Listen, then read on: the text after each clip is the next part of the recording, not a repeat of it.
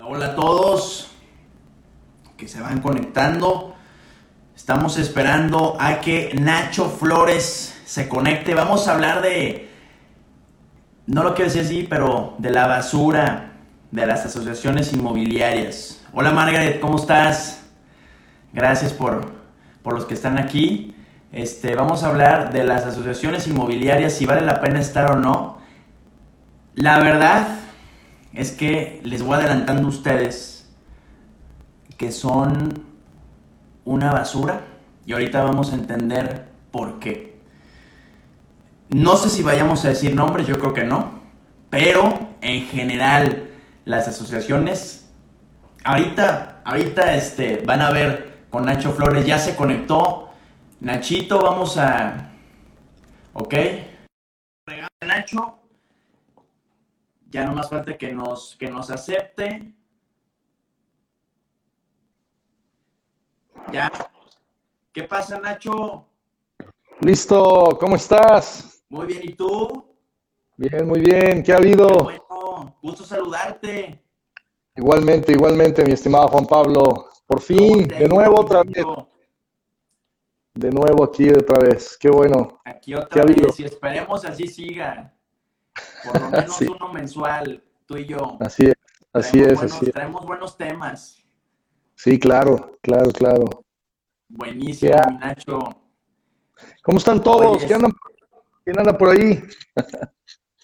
ya la gente se está empezando a conectar. Y este, y bueno, el tema del día de hoy, ¿cómo le ponemos, Nacho? ¿Cómo le ponemos puntualmente para, para dejarlo fijado?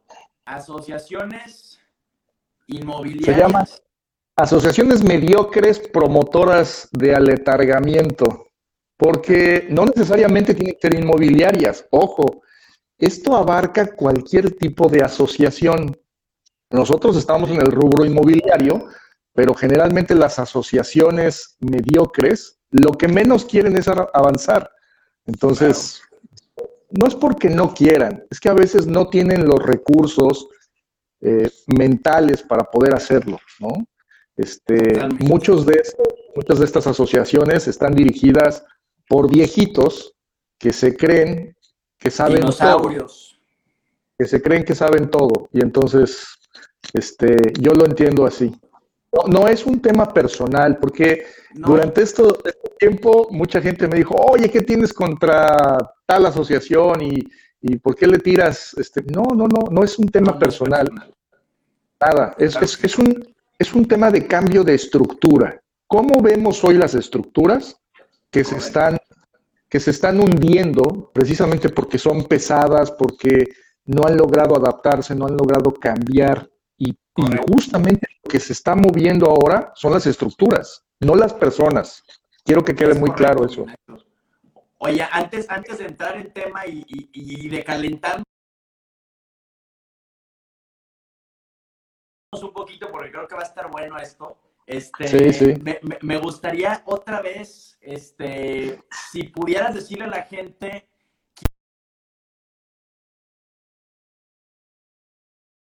quién eres este, y qué haces para, para que diga, bueno, este es Nacho Flores y, por eso respalda que habla de, este tema. Ok, bueno, pues muchas gracias. Eh, yo te platico, soy Nacho Flores, llevo eh, más de 20 años en el tema de tecnología y transformación digital de gobiernos y, e iniciativa privada a lo largo de toda Latinoamérica. Yo trabajé con empresas como Grupo Carso, IBM, Lexmark, y una de mis principales labores era empezar a eh, evangelizar sobre la transformación digital desde hace más de 20 años. O sea, eh, llevo hablando de lo que está sufriendo ahorita la pandemia, es cómo transformar instituciones, empresas, gobiernos, negocios de forma digital. Yo lo hablaba hace 20 años y, hoy lo vemos muy, muy claramente reflejado en esta, pues en esto que estamos incluso haciendo. Imagínate, ¿quién se hubiera atrevido a pensar que dos personas estarían haciendo un live, eh, haciendo esta transmisión, platicando? Sobre temas, incluso de cuestionar a un status quo. Y cuando tú te preguntabas eso, yo ni había nacido. seguramente, seguramente, Juan Entonces de ahí vengo. Y, si algunos notan, aquí mi playera dice Fido, y, y, Fido es un escrow, es el primer escrow digital mexicano que creamos hace dos años. Fido nació en el 2018 para resolver un tema de compra-venta. Entonces, a través de Fido, eh, lo que hacemos es que protegemos las operaciones de compraventa. Nacimos para el sector inmobiliario, pero ahora estamos protegiendo cualquier tipo de operación en donde dos partes compren productos, servicios o bienes y protegemos esas transacciones. Excelente, excelente, Minacho. Entonces, en resumen, estás metido también, o sea, en el tema inmobiliario, que tu empresa nació para eso, pero eh, a lo que yo entiendo, ha ido evolucionando eh, para, para diversificarse en distintas industrias, ¿no? Es correcto, es correcto. Donde quiera que haya una transacción monetaria de una compraventa y que sea un bien, un producto, un servicio y haya un traslado de dinero, seguramente podemos ayudar. Ok, buenísimo. Muy bien, ahora sí, entonces, este, ya que sabemos quién es Nacho Flores, creo que vamos a empezar con este tema de las asociaciones. Creo yo que, a ver si te parece, le, metemos este, asociaciones en general, pero también un poquito dirigido al tema inmobiliario, este, que a la gente aquí le gusta, está para el tema de bienes raíces. ¿no? Claro, claro, claro. Meterle un poquito de, hincapié. Y, sí, bueno, claro. que nada, este, creo que, creo que deberíamos entender antes de entrar en, en, en, tema de por qué sí, por qué no entrar a una asociación. ¿Qué es una asociación inmobiliaria? Para ti, Nacho, ¿qué es? Eh, bueno, la asociación, como su nombre lo dice, es el agrupamiento de diferentes miembros que persiguen un fin, un fin común y en beneficio de todos los que están agremiados ahí. Hay asociaciones de arquitectos, hay asociaciones de ingenieros, hay asociaciones de constructores y también hay asociaciones de eh, asesores inmobiliarios, promotores inmobiliarios. Entonces, estas asociaciones, eh, en principio, deben buscar el beneficio de todos los que están aglutinados o agremiados en esta asociación. Ese es el objetivo. Para eso fueron creadas estas asociaciones. Entonces yo me imagino que estando dentro de una asociación me tienen que dar pues ciertos beneficios, ¿no? O sea, por algo yo estoy adentro. O sea, eh, pero claro. eso es lo lógico, pero la realidad es otra cosa completamente distinta, ¿no? O sea, yo me meto en una asociación, si yo soy asesor inmobiliario, yo me meto en una asociación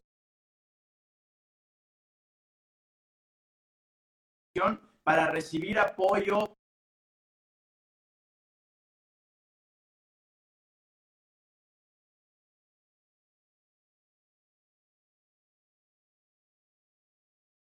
para recibir a lo mejor difusión, para recibir capacitación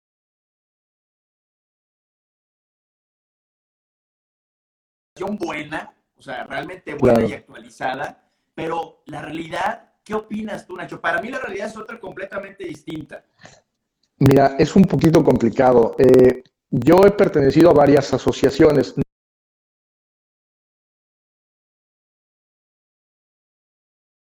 No necesariamente inmobiliarios, pero hay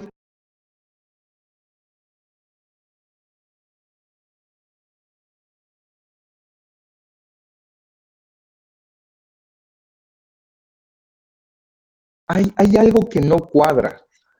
Cuando tienes una asociación de personas que trabajan sobre el mismo sector, los clientes llegan a un punto en que tienen que decidir entre todas estas ofertas que hay de estos asociados. Como asociación, ¿cómo eliges al mejor? O sea, o, cómo, o cómo le das eh, beneficios a todos ellos si en realidad son competidores entre ellos. es decir, yo estoy en una asociación inmobiliaria, soy promotor inmobiliario, vendo eh, departamentos, pero el que se sienta al lado de mí en la asociación también, y el que se sienta al lado también, también, también. Entonces, como que hay, como que hay algo que no queda muy bien desmeduzado, es cómo la asociación debe ayudar a que llegue, le lleguen clientes a todos. O sea, ¿cómo? Sí, como, lo que yo he visto, a quién, darse. Exacto. ¿A quién beneficias? Y entonces, este, puede, puede suceder que la asociación, cuando se conforma, tiene sus favoritos. Es decir, oye, los clientes que llegan a la asociación, pues mándaselos a mi compadre, porque ¿Tiene sus él favoritos? es... ¿Tiene sus favoritos? Claro. Puede ser. claro. Puede ser. Y entonces, para los demás que pagaron una cuota, porque generalmente la, entrada a una, asociación tiene un costo, es como un club, entonces, apa- aparte de capacitaciones, aparte de, la ayuda y de la experiencia y la mentoría que te pueden dar, ¿cómo, cómo logras ser transparente en cuando llega un cliente y lo repartes entre los demás? Es medio complicado, e- este, no es algo sencillo de, de entender. Y lo que yo he visto personalmente es que terminan siendo las asociaciones como los grupos y cotos de poder de los compadres que se van turnando las mesas directivas. Entonces, Totalmente. Esto es muy parecido al virreinato. Estás con el virrey, es decir, estás con el presidente en turno, con el virrey en turno, pues vas a recibir este, dádivas, vas a, vas a recibir eh, apoyos, ayuda, tips, consejos. No estás con él, no estás dentro de su grupo, difícilmente vas a acceder a los mismos niveles de beneficios. Aunque te digan, aunque te digan que los vas a recibir por capacitaciones o por cosas que se consiguen para todos los agremiados. Eh, es muy complicado, es muy complicado. Eh, hay asociaciones que llevan décadas trabajando y lo que han logrado es constituir como pequeñas células a lo largo de todo el país, pero hay un cúmulo y yo lo vería como una gran pirámide. Eh, ¿te, te, te acuerdas de la famosa estafa piramidal en donde claro. tú tienes que reclutar a muchos, juntas dinero y le pagas al de arriba y entonces se va 100%. haciendo esta pirámide? Claro. Hay asociaciones que te juro que parecen pirámides este, de, estas, de estos tipos de negocios, de negocios piramidales. Claro. Así parecen. Puede ser que me equivoque, pero, pero la percepción, y es más, la plática con muchos de los, de los que trabajan en el sector inmobiliario me dicen, oye Nacho, pues es que por más que vaya, por más que esté ahí, como no soy del grupo, no, no me toman en cuenta o no tengo los mismos beneficios. Y, claro, y entonces... y ahorita dijiste un tema muy, muy, muy importante que, que, dices, ok, a lo mejor yo no soy parte de ese grupo cercano, este, del de hasta mero arriba, pero bueno, mínimo me están compensando con alguna capacitación o algo para que me caigan los mismos clientes, ¿no? Pero claro, ver, claro. yo lo que pienso, no sé qué pienses tú, eh, pero varios inmobiliarios me han contado que las capacitaciones que dan son sumamente básicas, o sea, básicas sí. y a veces llegan a ser malas. Entonces, sí, sí. no sé a ti qué te han contado, pero a mí ese tipo de asociaciones que no quiero decir nombres, este, que ya los traigo aquí en la cabeza y ya sabemos tú y yo. Todos, todos lo saben, todos, todos saben, saben, todos saben el nombre, saben, claro. Pero no vamos a decir nombres porque claro. luego se sienten. Y alguien seguramente aquí, perdón, pero yo creo que alguien aquí le besa los pies a una asociación. Y la verdad, híjole, ves a los asesores inmobiliarios y, y le toman fotos sus diplomitas de los cursos que dan ahí, chafísimas, y dices, ¿cómo te estás conformando con eso? Porque no te cobran cualquier cosa tampoco. O sea, un, un, número uno, creo, creo que si vieran capacitaciones valiosas, deja tú que te den clientes, lo que sea, si vieran capacitaciones valiosas, creo que ahí por lo menos valdría ese puntito la pena. Pero no sé qué has escuchado tú, Nacho, de, de eso. Claro. Eh, mira, te, te, te voy a poner una historia que es real, es verídica y además yo la viví en carne propia. Okay. Llegué a una asociación y le, y le pedí que me diera una cita para platicar un proyecto de escrow. En México, el escrow no existe. El escrow es la mejor forma para pagarle las comisiones a los brokers y proteger el dinero de la compraventa, tanto para el comprador como para el vendedor. Entonces, no hay forma de que nadie estafe a alguien. No hay forma de que un broker no pueda recibir su comisión. Es más, no hay forma de que dos brokers que se pongan de acuerdo no reciban comisión si utilizan un escrow, porque todo está pactado y el dinero y el flujo se les paga. Imagínate, llegué a una asociación y les dije, oigan, ¿les gustaría ser la primera asociación que promueva el escrow inmobiliario en México, tienen esta gran oportunidad. Traigamos tecnología y transparencia a este país que tanto le hace falta. Llevo un año y lo único que me han dado de oportunidad de platicar con ellos es así como, ah, sí, pásale allá con, con la secretaria y con el cuate que ve esos temas y, y revísalo. No han podido articular una verdadera estrategia tecnológica y de cambio en el sector inmobiliario. Pues claro, porque, Nacho, porque ellos son dinosaurios, son viejitos. Porque son viejitos, porque son viejitos. Unas son viejitos. Claro, y, dicen saber todo, y saben todo, ¿eh? Saben todo, pero de hace 50 años. Pero también, también hay otro tema. No le entienden, mi estimado Juan Pablo, y les da miedo decir que no le entienden. Se parece mucho a gobiernos latinoamericanos, no voy a decir nombres tampoco, que no saben que no saben. Es decir, y no aceptan que no saben. En lugar de traer a alguien experto, oye, sí, Nacho, tienes razón, hablemos de tecnología, hablemos de escrow digital, hablemos de esto. No, no, no, es que eh, eso no es lo que quieren nuestros agremiados, es que lo hemos hecho 50 años, lo hemos hecho así. Y, aparte en ese no momento, le estás dando una idea, no le estás dando una idea, le estás dando ya la solución concreta. Claro, claro. Claro, y aún así quieren seguir con lo mismo. Exactamente. Son Porque no los viejitos inmobiliarios que no van a cambiar nunca. Porque no le entienden. Ahora, eh, este es un tema muy difícil porque ¿cómo le explicas a alguien? Y, también me pongo un poco en sus zapatos. Imagínate, eres un inmobiliario que lleva 50 años trabajando en esto, eh, eh, eres respetado en la comunidad de la asociación, tienes un cargo importante, has construido, has realizado, y de repente, de la nada, llega un güey que no es ni inmobiliario, que es ingeniero. Llega un chavo que te dice, oye, yo creo que las cosas pueden cambiar. ¿Cómo, cómo crees que se siente tu ego?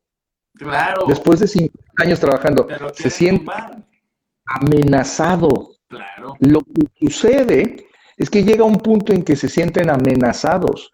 Es como los bancos, cuando yo les digo esto, ¿no? Claro. ¿Qué sucede? Imagínate que yo saque esto y le diga esto a un banquero, a estas grandes instituciones. No le una, no le entiende, se siente amenazado y, no, y no, te va, no te va a abrir las puertas. Lo mismo está sucediendo con las asociaciones. Hay un cambio tecnológico, hay una necesidad importantísima de digitalizar cosas en el sector inmobiliario y las asociaciones ven en estos cambios una amenaza. No, este, no, no divulguemos eso porque perdemos autoridad, perdemos nuestra posición y además no lo conocemos. Claro. No lo conocemos. Es miedo. ¿Qué pasa? Te digo qué pasa, Nacho. Creo que incluso me atrevería a decir que el error no es de los dueños de la asociación el error es de los inmobiliarios que se siguen metiendo y le siguen besando los pies y siguen aplaudiendo a las asociaciones. Sin inmobiliarios no hay asociación. O sin cualquier, sin, o sea, lo que dijiste ahorita, sin arquitectos, sin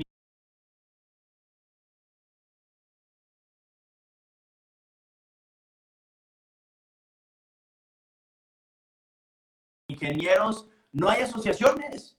El problema es que la gente que está dentro de las asociaciones sigue estando ahí, sigue pagando por la basura que les entregan. Entonces, creo que el problema radica también en la gente que se mete. O sea, porque si se arma una revolución en la que, ¿sabes qué? Los inmobiliarios ya no vamos a entrar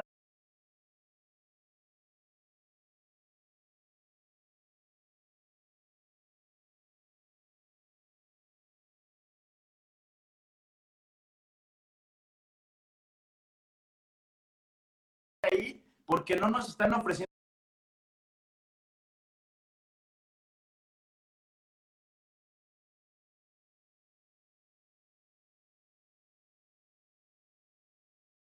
lo que nos prometen.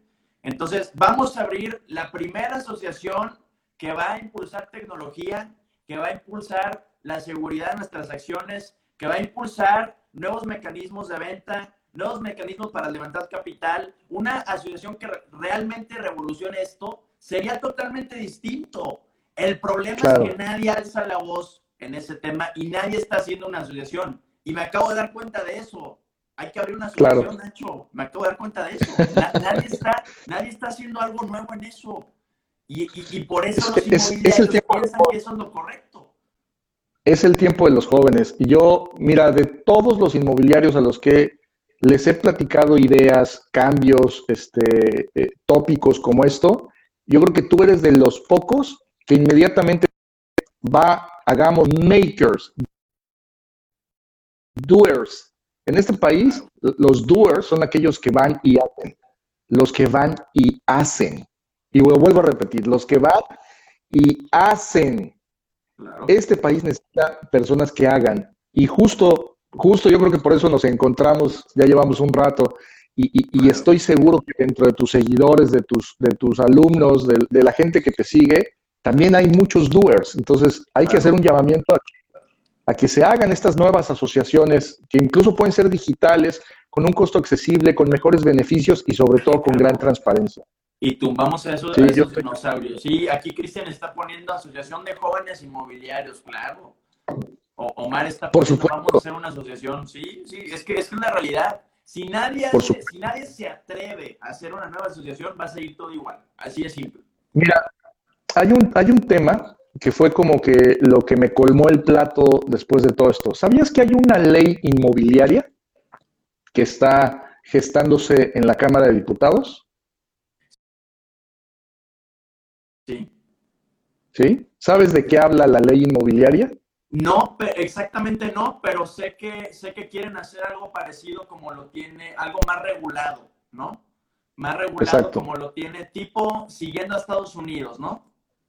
Claro. ¿Cuál, ¿Cuál es el problema de regulaciones? Y te lo digo porque yo estoy muy en contra de los temas regulados. Lo que yo creo que debe suceder son temas de adopciones.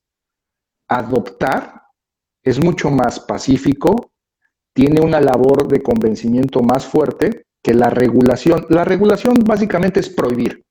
Esa, es la verdadera palabra, prohibir. ¿Cuál es el objetivo de la ley inmobiliaria? Prohibir que tú, si no tienes una licencia como realtor, como broker inmobiliario, no puedas promover inmuebles.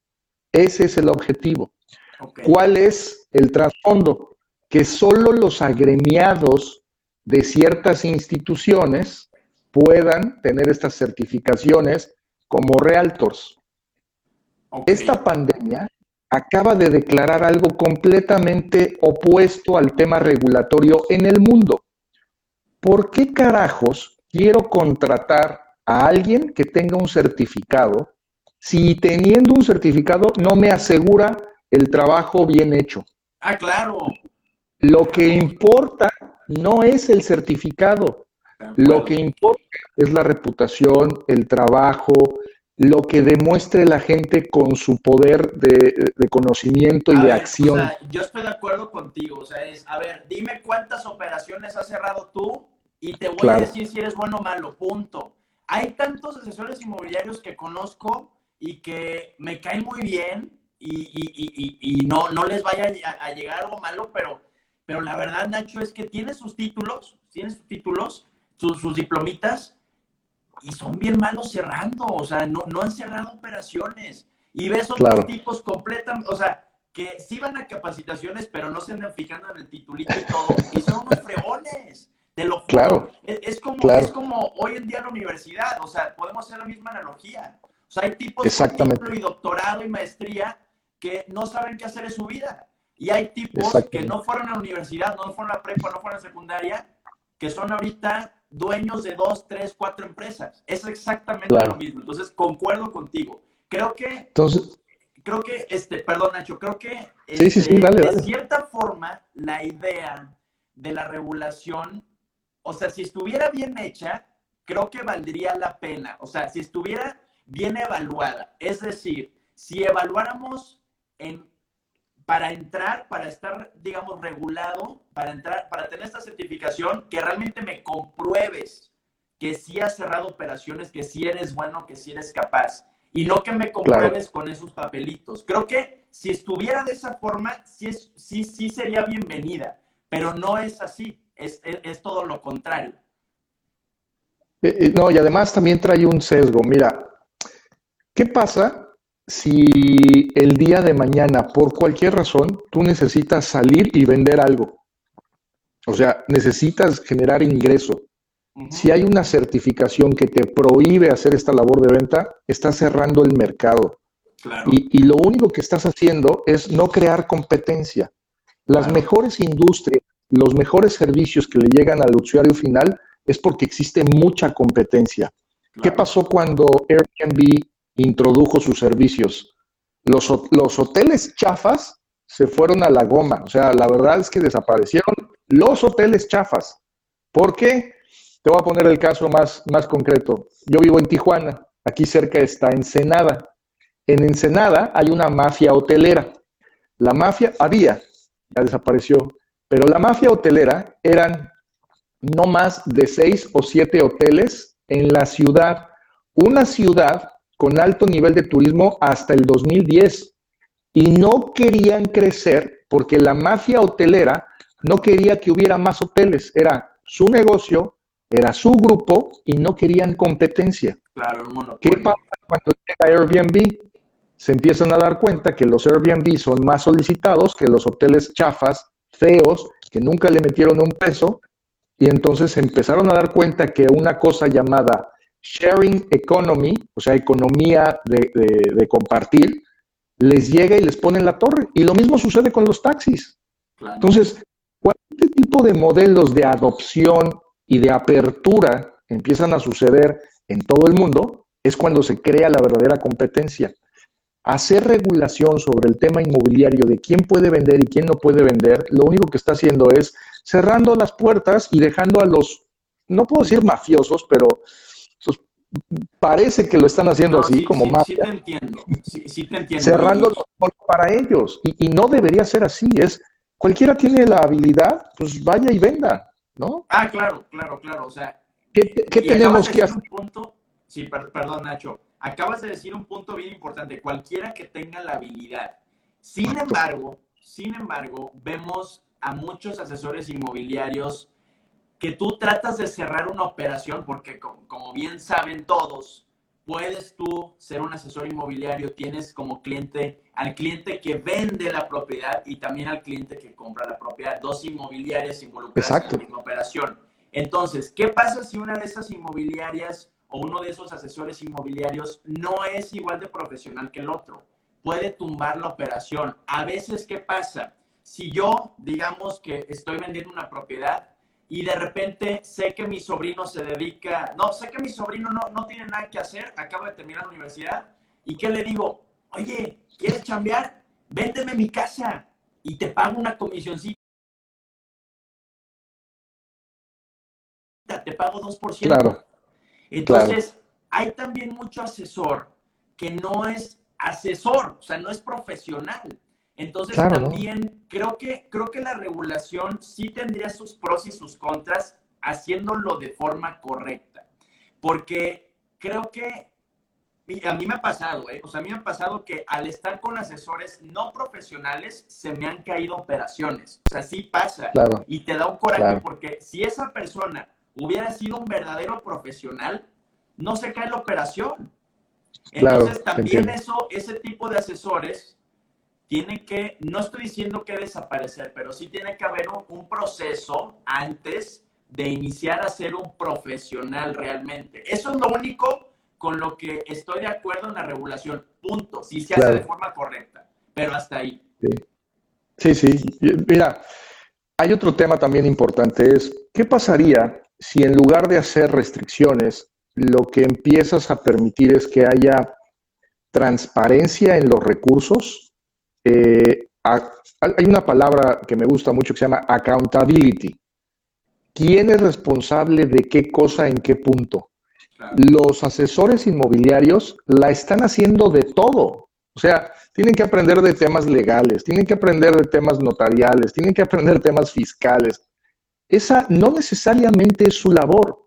Si logramos definir que una persona que es muy buena para vender y cerrar y tiene estabilidad, le quieres cargar temas fiscales, legales, contables, posiblemente lo único que estás haciendo es cargándole la mochila a alguien que va a sacar un chorro de cuadernos y no es, no es la habilidad que, en la que tiene, pero sí puedes tener a una persona que es hábil para cerrar negocio si le das las herramientas correctas. Y entonces pudiera suceder que tengas diferentes niveles en los cierres de una operación.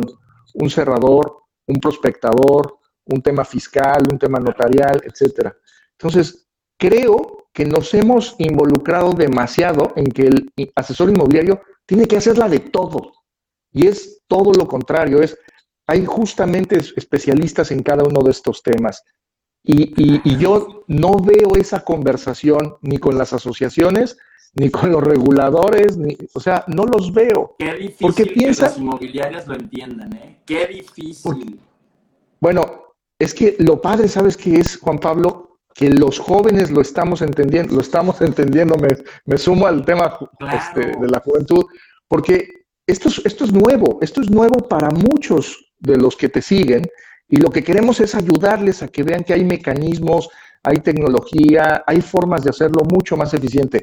Tú haces algo muy valioso, que es prospectar. El marketing digital hoy en día resulta más eficiente para prospectar que cualquier otra práctica inmobiliaria que te hayan enseñado en una asociación. Claro, totalmente de acuerdo.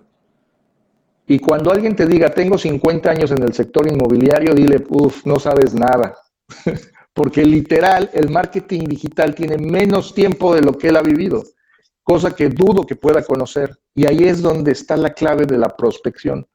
Es increíble que hoy vayas a una capacitación de una asociación inmobiliaria y no te, no te toque un experto de marketing digital inmobiliario. Es, eso es, eso habla en contra de toda la necesidad que, tienen los iba, iba, a reconectar con eso, tienes toda, toda la razón. Ahorita los cursos de, fíjate qué que, chistoso, o sea, los cursos de las asociaciones inmobiliarias siguen siendo cómo exclusivar, cómo traer propiedades y la receta secreta, ¿cuál es, Nacho? ¿Cuál es? Es irte en el coche a buscar zonas de... Casi a tocar la puerta.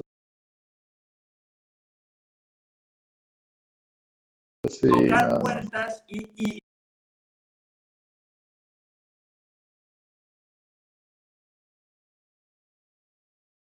te dicen, lo que quieres es la cita. Entonces ahí van 25 inmobiliarios por la misma propiedad persiguiendo la misma chuleta como perros los 25, en lugar de eh, ir a la otra chuleta en donde está solo y nadie está haciendo nada bien. Que es claro, por supuesto. Y las asociaciones siguen promoviendo eso, es increíble. Fíjate, hace poquito di una plática, no sé si oíste la del notario digital, donde yo les estaba platicando sobre, no solo va a cambiar la industria inmobiliaria, va a cambiar la industria notarial. O sea, el notario no puede estar haciendo lo mismo que hacía hace 20 años. Señor, pásele aquí a la oficina, estos son los documentos, firme con su pluma. Eso ya se acabó. Nada más verlo con la pandemia no me voy a ir a sentar a una oficina tres horas para que me leas un documento o esperarte, esto ya se acabó. O me lo haces digital o no voy. Claro. Entonces, la transformación empieza incluso desde las autoridades. Y también está lleno de viejitos. no le entienden. No le entienden. Totalmente. Totalmente. Entonces, sí, necesitamos cambiar esto. Ahora, vamos al siguiente punto y a lo mejor este te va, te va a gustar. ¿Qué tenemos que hacer para formar una asociación, para impulsar nuevas eh, formas de agremiar y sobre todo de cómo, de cómo todos los que estén agremiados tengan las mismas oportunidades? Yo hablo siempre de dos puntos importantes. Una es transparencia y la otra es consenso. Cuando hablo de Bitcoin, cuando hablo de temas de blockchain, cuando hablo de temas de tecnología, lo que la tecnología nos permite es transparentar. Si tú ves cómo funciona eh, Uber o Airbnb, te vas a dar cuenta que eres muy transparente a quién, le, a quién le pagas el servicio, cuáles son los fees que están detrás de la plataforma, cuánto te cobran y cuál es el momento de llegada, salida, como que todo está muy transparente, ¿no?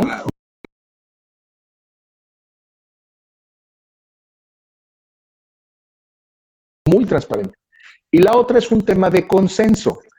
La parte que te ofrece el servicio y la parte que lo compra tienen un consenso de están de acuerdo y firman algo que, que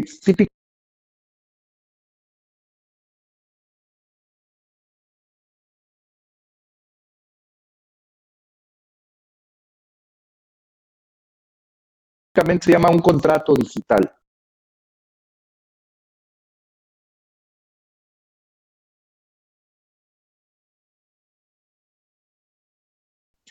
Si empezamos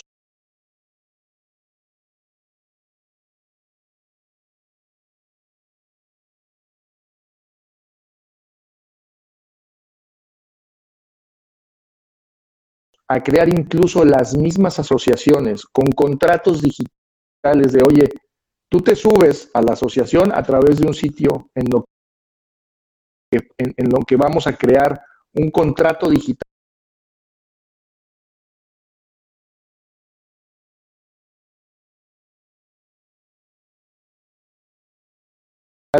Que te da derecho a pertenecer a la asociación y todo es muy transparente, nunca vas a poder tener una queja porque, oye, no te cumplí, califícame como asociación. Soy tan transparente que tú me puedes calificar. ve cómo funciona. Claro, y, ve cómo funcionan las asociaciones hoy. Casi todo es como a puerta cerrada, esto, este, no, no damos mucha información.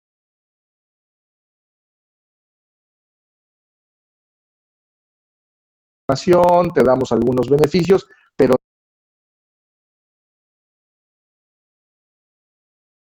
no están descritos, entonces pueden cambiar.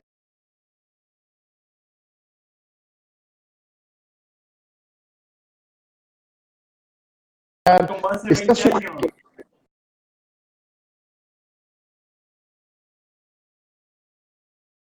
Exactamente, exactamente. Entonces,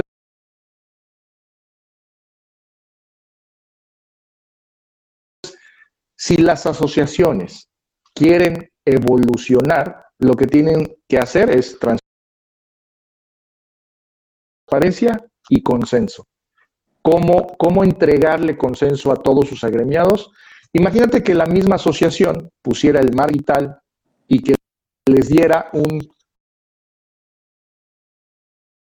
una opción de round robin, de, no, no, es aleatorio, sino es, ya te tocó una vez, te toca hasta la siguiente ronda. Y entonces le vas ayudando a todos los agremiados de una o de otra forma, en lugar de compadrazgos. Generalmente lo hace un software, tecnología. Ya, ya no hay un comité decidiendo a ver quién le doy este proyecto y a quién le doy el otro. Y, no, lo haces a través de tecnología, lo haces a través de, de consenso. Eso pudiera suceder. Y la otra más importante que también quiero poner sobre la mesa es, imagínate que como asociación no solamente estés abriendo las que quieren agremiarse, sino a los que no se quieren agremiar. ¿Cómo logras que alguien que trae un inmueble que no está agremiado contigo tenga los mismos beneficios? Es decir, ¿nunca te ha pasado que traes un inmueble, un cliente comprador, y le dices, oye,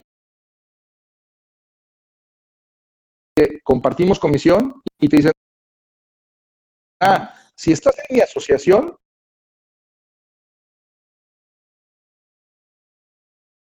sí ah, te comparto el 50%. Claro, y tengo aquí, te puedo decir una lista de las inmobiliarias que hacen eso, ¿eh? que no lo voy a decir, pero, pero las tengo de memoria. ¿Por qué? Porque yo le digo a los asesores en la inmobiliaria, no vamos a trabajar con estas inmobiliarias. Así de simple. No trabajamos con esas. ¿Por qué? ¿Cuál es la razón? ¿Eh? ¿Cuál es la razón? La razón de por qué hacen eso pues para que, para que te metas a las asociaciones. O sea, crean sus propias reglas. Pero a ver, a lo que voy, Nacho, es, a ver, o sea, cualquiera puede crear una asociación mañana.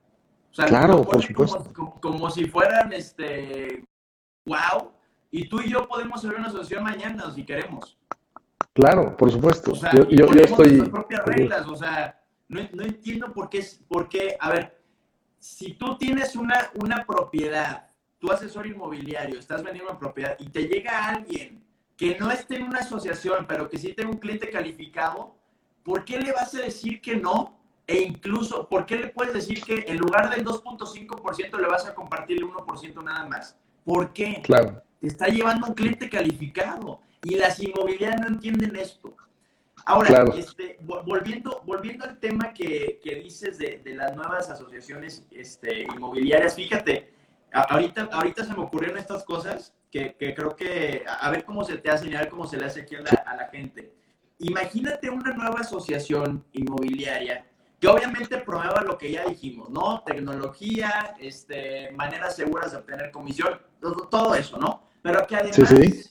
Promueva la creación de nuevas inmobiliarias porque van muchos asesores inmobiliarios, pero lo, lo, que requiere la industria, creo yo, es crear más, bueno, a lo mejor no más, porque es un chorro inmobiliario, sino mejores inmobiliarias. Porque claro. hay muchas inmobiliarias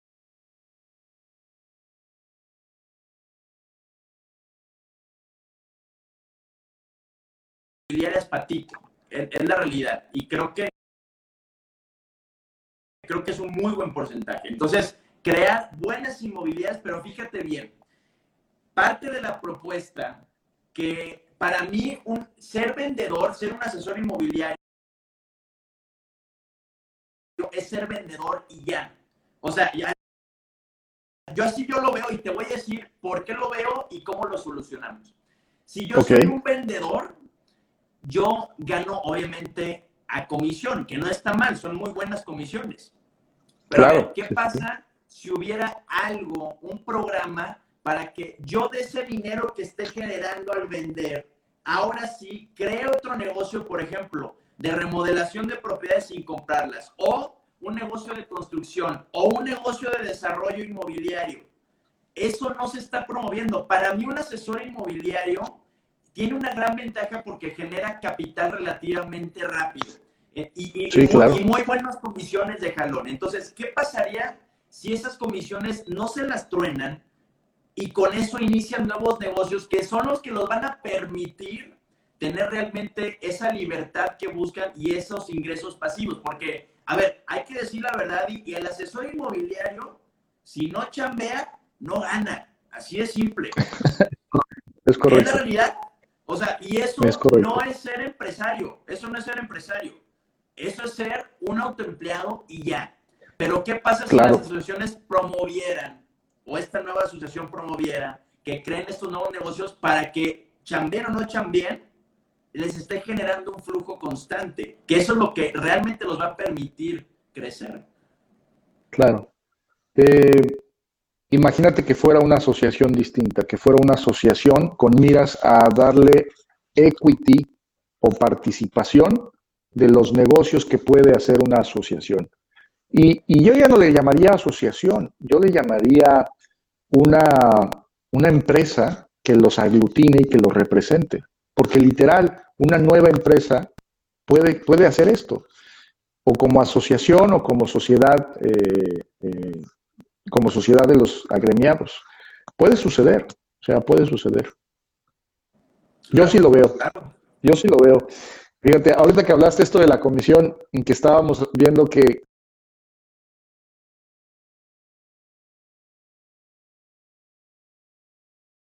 se comparte o no se comparte la comisión. ¿Sabías que oh, ahorita, en este mismo momento, podrías crear una plataforma para ofrecerle a un cliente comprador en automático un descuento garantizado de cualquier propiedad? Si tú le dices, oye, yo voy a representarte como broker comprador en todas tus operaciones. ¿Qué, ¿Qué, significa? Que yo, como plataforma, le voy a decir al broker que trae una venta en automático 50-50 de la operación, pero le hago un descuento a mi cliente. No me quedo con, el, con, con, con la comisión, sino se lo descuento de la venta. Ah, ya te entiendo, ya te entiendo. O sea, quiere decir, que de todas las comisiones, si te tocaba el 5% y lo compartes con esta plataforma que te trae un cliente comprador, en automático ese, ese 5% se divide en dos y yo ya traigo un cliente comprador. Ah, eso está bueno. Con ¿eh? tecnología ya se puede hacer. ¿Qué, ¿Qué significa? Que ya alguien pudiera estar diseñando una plataforma que le asegura al comprador, no importa qué producto estés comprando inmobiliario, yo te aseguro un descuento al menos del 2%.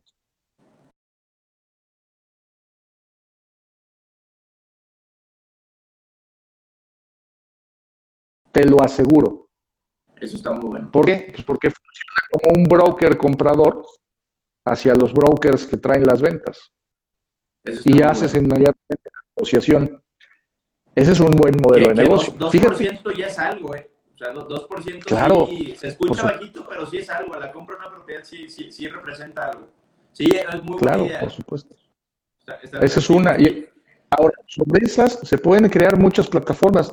Esto es lo que debe estar incentivando las asociaciones, incentivando cómo ayudar a los brokers o a los clientes compradores, pero los veo muy involucrados más en la política eh, que en otra cosa. Es la realidad, ¿eh? Y, creo que también, o sea, hay que hablar de eso, o sea, lo que decías tú y lo que hablábamos la otra vez, o sea, nos vimos hace tiempo y hablamos, es que son trampolines políticos.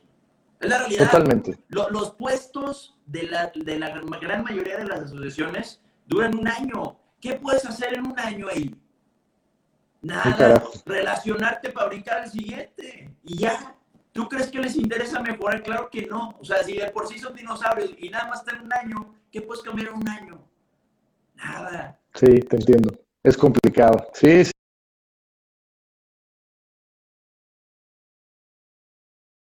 Sí.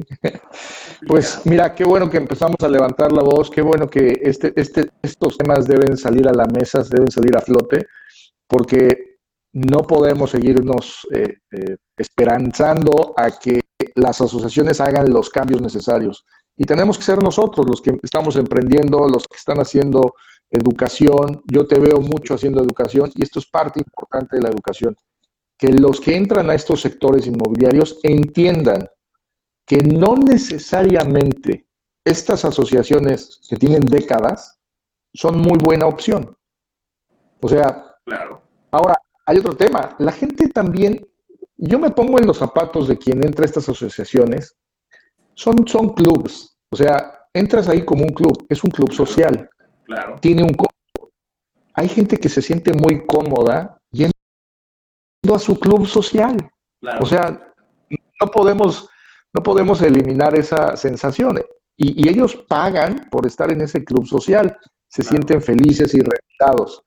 Pero es muy diferente que la asociación funcione como un club social a que realmente esté cumpliendo una función de ayudar al gremio del sector inmobiliario. Es muy distinto. Entonces, si hay un mensaje hoy es, hay que distinguir si estás en una asociación porque te gusta la socialité o porque realmente quieres eh, tener un beneficio económico. Eso es súper importante porque hay clubes más baratos. y que te pueden entregar mejores resultados. O sea, la verdad es que hay clubes más baratos. Sí, sí, totalmente de acuerdo. Este, y, creo que, ¿cuál, ¿cuál, pudiera ser el, el, el, mensaje, Nacho? Creo que parte de ese mensaje a lo mejor es, fíjate primero lo que realmente intentan ofrecer y pide esas referencias con los que estén adentro para ver si verdaderamente valen la pena estar en, una, en alguna asociación. Para mí, para mí, mi opinión personal, yo no me metería a una asociación de las que hay ahorita. Si alguien abre una nueva asociación con, todo, con todas estas nuevas implementaciones, que ya me moviste un poquito el, el, tapete, este, me, me despertaste las ganas, puede ser que en un futuro sí, este, sí, pues, claro. métanse, métanse en el tema de innovación y tecnología. Si tienen innovación y tecnología, métanse. Pero la, la, realidad es que no lo tienen. Entonces, creo que es mucho más valioso. Si quieren relacionar, si les gusta también la socialité, como dices, pues es mucho más valioso, creo yo, que vayan a un buen curso, una buena capacitación, un buen diplomado de temas digitales, temas tecnológicos Y ahí también van a ser socialité, van a ser, claro, claro. van a conocer gente. Entonces creo que claro, es mucho más estar ahí que estar en alguna asociación, para mi punto de vista. Creo que, creo que ese sería el mensaje que es algo real. Y creo que si no te metes en una asociación, tampoco es no te metas y ya.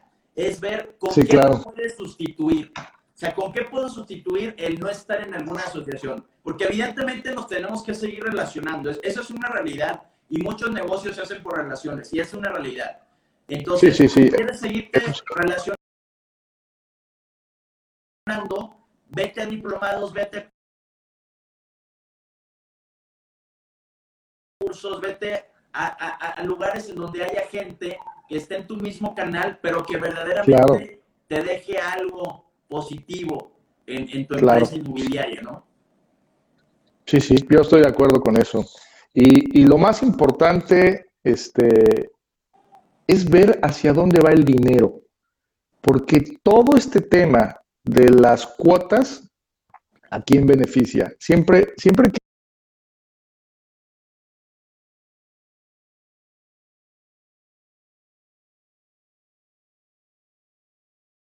entregues dinero por cualquier cosa, observa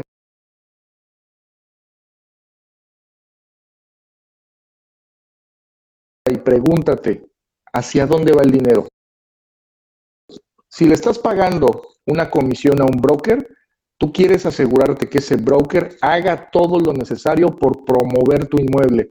Oye, ¿en qué vas a usar el dinero? Ah, este, me estoy capacitando, estoy pagando un equipo de marketing digital,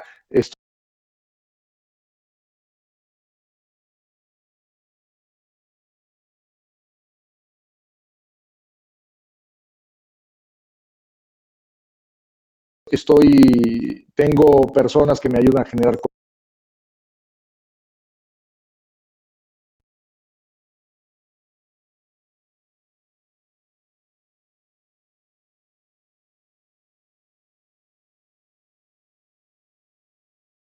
contenido. Eh, eh, ah, hoy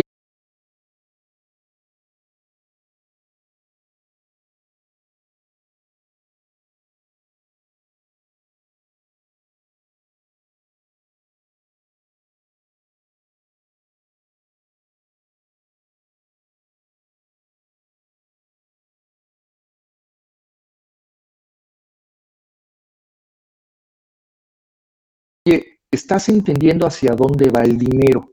Lo mismo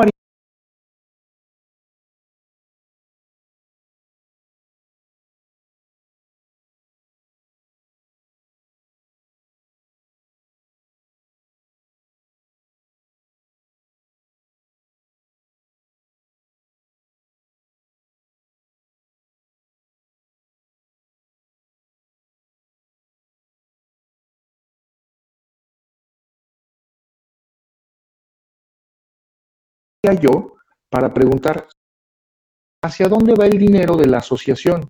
Simplemente haciendo cuentas. Oye, en una asociación somos 200 agremiados y me cobran, por decir, mil pesos, pues hay 200 mil pesos ahí.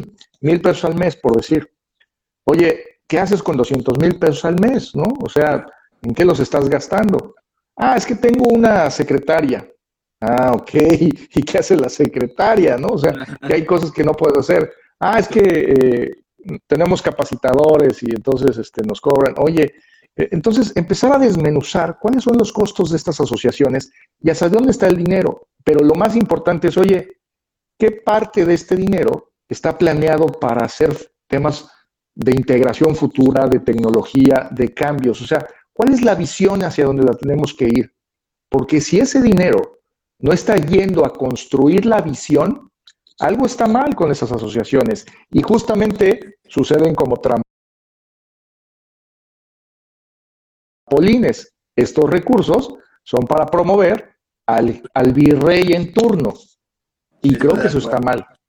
Estoy de acuerdo. Está muy mal. Totalmente de acuerdo. ¿Te parece si, si, si contestamos alguna de las cosas que han comentado aquí? Creo que... Claro, claro, sí, sí. Pero a ver si, si hay dudas. Bueno, sí, sí, sí se necesita crear un movimiento positivo para transformar la industria inmobiliaria con gente con visión como ustedes. No es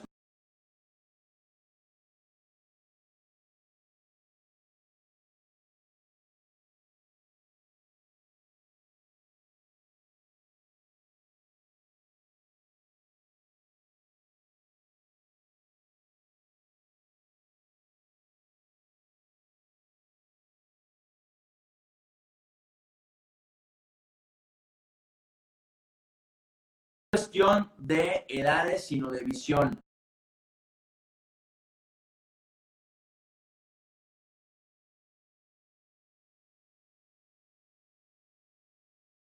Conocimiento y actitud, ¿no creen? Totalmente de acuerdo contigo. Sí, sí, sí. Totalmente sí, sí, sí. Yo estoy de acuerdo. Eh, yo, yo, mira, yo tengo 45 años, pero la verdad es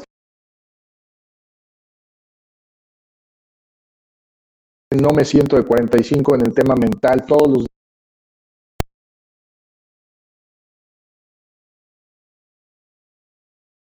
días estoy aprendiendo algo nuevo, estoy buscando. Este, con Juan Pablo, tú y yo lo hemos visto, tenemos una gran empatía de, temas mentales y, de negocio porque entendemos hacia dónde vamos. No es un tema de edad, es un tema de, de actitud. De actitud y visión, totalmente de acuerdo contigo, Nacho. ¿Ok? Clau aquí pone, saludos Clau, eh, como, como los del AMPI, si no estás en esa asociación te dan el 2.5 nada más. Ella dijo el nombre, yo no. Ok, bueno, ya nada más el comentario. Muy bien, este, Pepe pone, qué grandes ideas, gracias Pepe. Este, Rod pone saludos al buen Nacho, te mando saludos Nacho.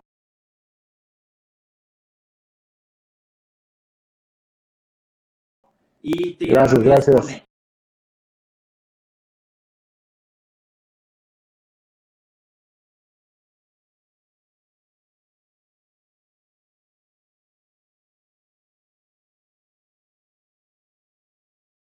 ¿Creen que la gente inmobiliaria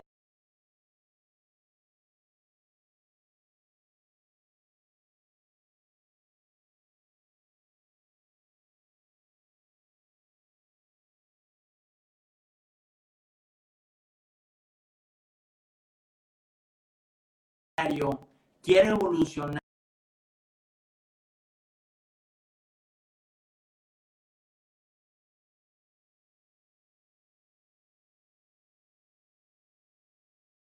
o solo perseguir la comisión. Hay una oportunidad para convertirlos en empresarios. Híjole, qué buena, buena pregunta. Creo que se divide en dos. Para mí, se divide en dos. O sea, y como, como cualquier gente en la, en la vida, o sea, no es, no es solo de, de la industria inmobiliaria. O sea, hay los que quieren ser, ser parte de una empresa que se vale y es súper válido, siempre y cuando te den crecimiento dentro de la empresa. Siempre y cuando. Fíjate, y aquí quiero sacar un tema muy rápido, que es, a ver, ¿cómo vemos el organigrama de cualquier inmobiliaria? Está el dueño y aquí abajo están los asesores. ¿Qué pasa si uno de estos asesores le va muy bien en el mes y dice, ¿sabes qué? En lugar de vender una propiedad al mes, vendí cuatro. Soy mejor de todos y ya quiero escalar. ¿Qué sigue? Pues nada, sigue el dueño. Las menos peores, las menos peores tienen es, los asesores, un gerente y el dueño. Entonces, la máxima aspiración es ser el gerente. Y pum, ahí se acabó tu carrera inmobiliaria. ¿Por qué crees, Nacho, que las, los grandes corporativos, las grandes empresas, ¿por qué crees que meten a la gente ahí 40 años, 50 años trabajando este, con un sueldo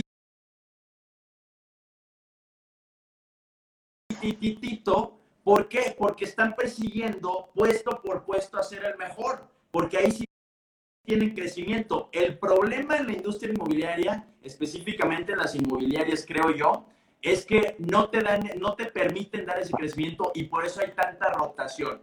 Entonces, si vas a ser parte de una inmobiliaria, que sea una inmobiliaria en donde te permita ese crecimiento e incluso, me atrevería a decir, a que puedas llegar a ser socio de la misma inmobiliaria. Total. Eh, no, no solo sucede en las inmobiliarias, mi estimado Juan Pablo, sucede en todas las empresas. Claro. Nos vendieron, nos vendieron un organigrama de obrero. Venimos de la revolución industrial en donde había estas estructuras, el dueño, el capataz y el obrero. Nunca salir de obrero. Tu chamba era muy bien definida, ser obrero. Por eso las escuelas son instituciones que crean obreros desde hace décadas. Claro. Hay, les da un monólogo y ustedes escuchan. Por eso incluso el diseño de los salones es así, es yo hablo y ustedes sentados me escuchan. ¿Qué cambia ahora? ¿Qué cambia en esta, en esta nueva era de los negocios y en esta nueva era de la humanidad?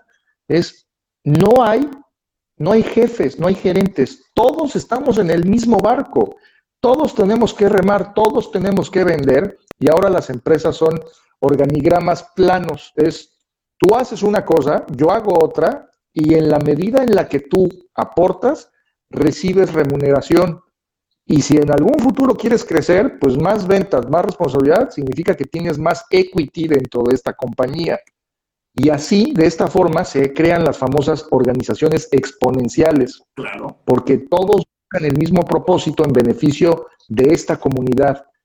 Cuando, cuando yo hablé al principio de que las asociaciones parecían estas pirámides, recuerdas mucho este organigrama, es el líder, el presidente, el capataz y todos los de abajo. Esas organizaciones están a punto de desaparecer porque no son, no son sustentables. Y lo mismo sucede con los inmobiliarios.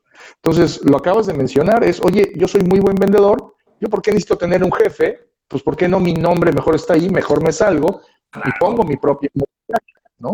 Porque el jefe, el dueño de esta inmobiliaria, no tiene la visión de cómo ayudarle a esta persona a que abra una división dentro de la compañía, darle sociedad y ayudarlo dentro del mismo equipo. Lo más difícil es hacer que la gente crea en tu visión. Ya lo tienes y las dejas ir y sabes, ¿sabes por, qué, por qué también pasa eso, Nacho, que hace rato dijiste algo bien importante? Porque no especializan también en los asesores. Fíjate cómo, cómo lo tenemos nosotros estructurado en la inmobiliaria. Fíjate, nosotros acá es, hay un filtrador, porque bueno,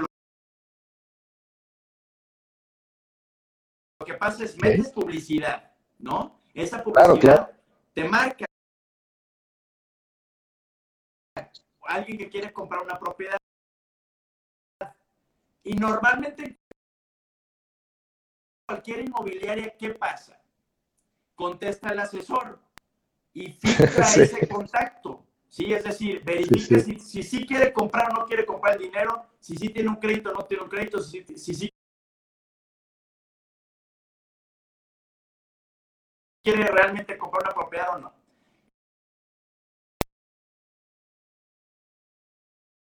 Entonces, nosotros acá es filtrador, quien califica al cliente. Después de que lo calificó y se tomó el requerimiento de la propiedad que quiere, pasa al buscador, que es quien encuentra la propiedad que le está solicitando el cliente, ya sea en el inventario de la empresa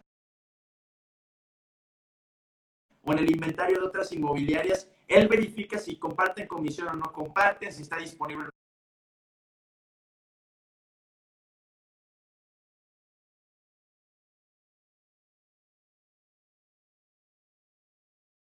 disponible y se encarga de hacer una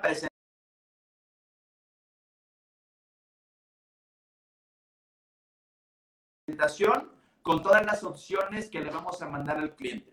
Después de eso, ¿qué pasa? El filtrador le vuelve a marcar al cliente y dice, oye, ¿qué crees? Ya te tenemos las opciones. ¿Quieres ir a ver así? Ok, quiero ir a ver la opción 2 y la opción 4. Después de eso pasa aquí al cerrador. Y el cerrador va a la cita a qué? Pues como dice su nombre, a cerrar. A cerrar. A cerrar. Claro, entonces ahí ya, ya, ya hay una división de tres puestos distintos que la gran, te puedo afirmar que 98% de las inmobiliarias es el mismo tipo quien hace esas tres cosas. lo sé, lo sé, lo sé. Es más, lo he hecho. claro, claro. Y, cuando vas empezando, pues se vale. Pero no es posible que inmobiliarias tan grandes que te puedo decir ahorita tres, pero no lo voy a decir. Yo sé cómo, cómo operan y operan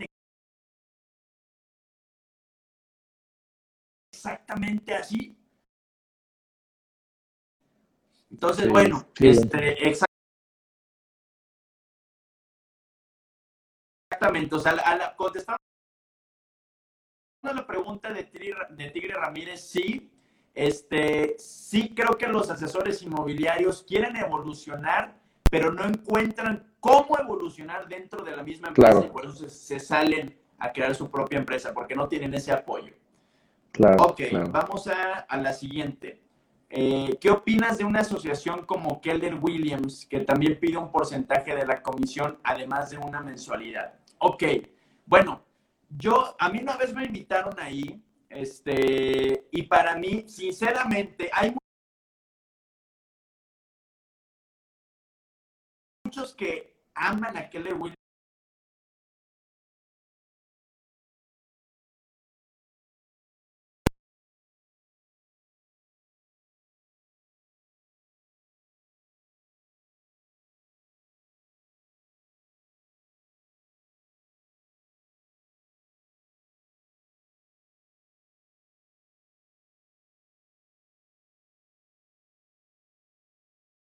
y lo respeto muchísimo.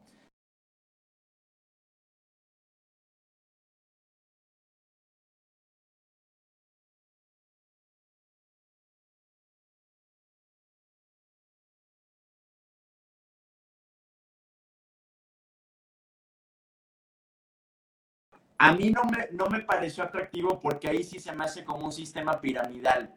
Literalmente te presentan como una tipo una pirámide y ahí, ahí te van diciendo, oye, tú tienes que meter a tantos y este va a ganar de este y este no sé qué, y e, es así, a mí no, no, me, no me gusta, pero no sé tú si, si conozcas, Nacho, ¿qué opinas de esto? Eh, conozco, conozco, el modelo de Keller Williams, se me, hace, se me hace algo distinto, se me hace algo interesante, porque lo que hace Keller Williams es que te provee las herramientas eh, y tú puedes ser un, eh, asesor inmobiliario independiente. Conozco el modelo en Estados Unidos, aquí en San Diego, y se me hizo muy interesante. Hay mucha gente que está eh, desenvolviéndose en Keller Williams porque además sí recibe capacitación y sí le están enseñando cosas nuevas. Eso, eso me parece muy valioso. Además, no necesitas montar una oficina, ellos te dan la oficina, ellos te dan conexión a internet.